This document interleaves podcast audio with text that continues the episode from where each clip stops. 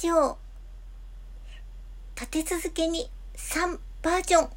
お送りしました。これが「The Time of You」えー、一番最初の、えー、ギター兼ボーカルの立場から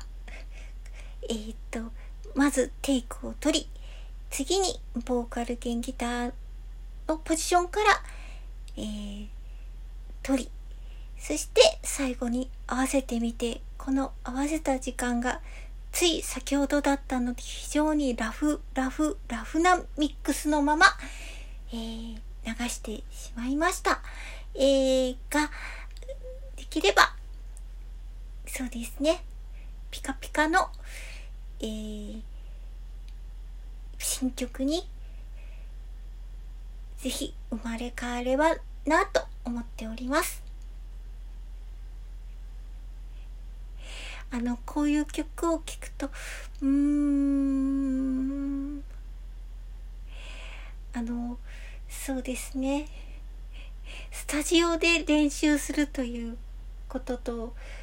うん、スタジオで練習する、またライブハウスで練習す、あの、人前にあるで演奏すると、まず自分の音など聞こえないのですね。しかも、あの、ライティングが、あの気を利かせてですね真っ暗にしてくれますとですねあの真っ暗な中にあのカラフルなライトをこう織り交ぜてあの非常に凝った演出をしてくれますと逆に手元が全然見えなくなってしまってですね自分が一体正しいコードを弾いてるのかわからないままひたすら弾いて歌って絶叫して終わってしまうということがままあるわけです。あのそういうことをとてもはい生々しく 感じさせてくれると言いますか。はい。というわけでですね。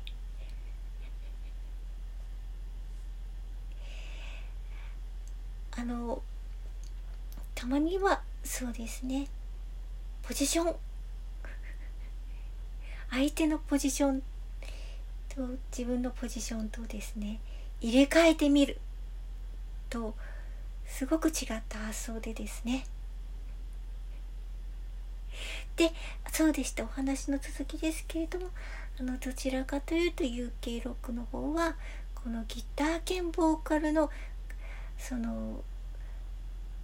裏のメロディーっていうんですか？裏の旋律が非常に主流ではないかと